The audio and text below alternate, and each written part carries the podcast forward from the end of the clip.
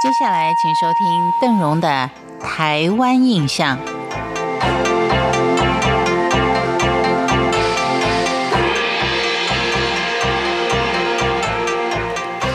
在今天的节目当中，为您介绍的是博公冈上的富冈老街。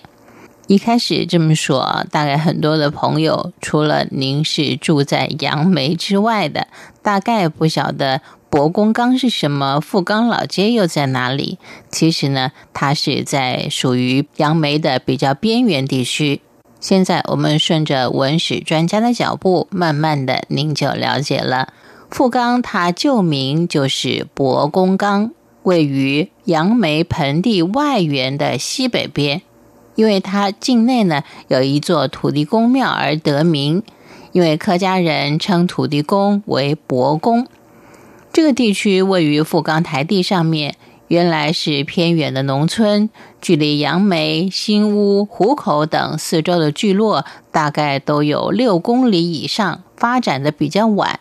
纵贯铁路北移之后，经过富冈台地，设立了伯公冈站。这个时候，市街才逐渐的成型。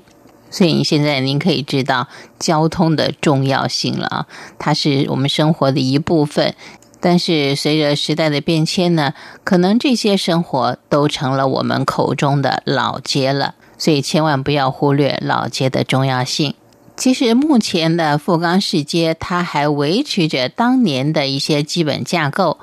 商业重心呢是在中正路跟信义街的交汇附近。旧店屋大多为砖造的结构，分布在中正路、信义街、成功路、新民街。其中最具有特色的，莫过于中正路火车站前的吕家生洋楼了。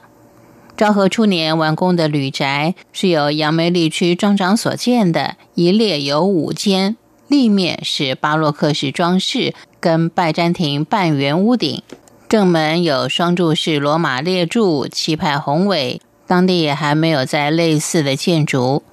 而从富冈车站到大井头的中正路，是当年日本人跟富商的集中地。大井头是摊贩的营业中心。信义街的红砖拱廊，则是富冈老街保存的最完整的一处。可惜是知音难寻。这条老街虽然位于纵贯线上，知道的人却不多。如果没有相关单位愿意加以维护，恐怕再过几年就会消失在我们的眼前了。其实，邓荣觉得，像这样类似。比较单纯的老街建筑，如果说真的能够维持下来的话，它的观光程度是可以增加的。虽然我们现在常说老屋新建，或是赋予老屋新的生命、新的文化，但相信有些人呢，也更希望能够看到更传统的东西。因为现在感觉上很多的老街呢，虽然说赋予的是新生命、新文化，但是到后来都感觉好像。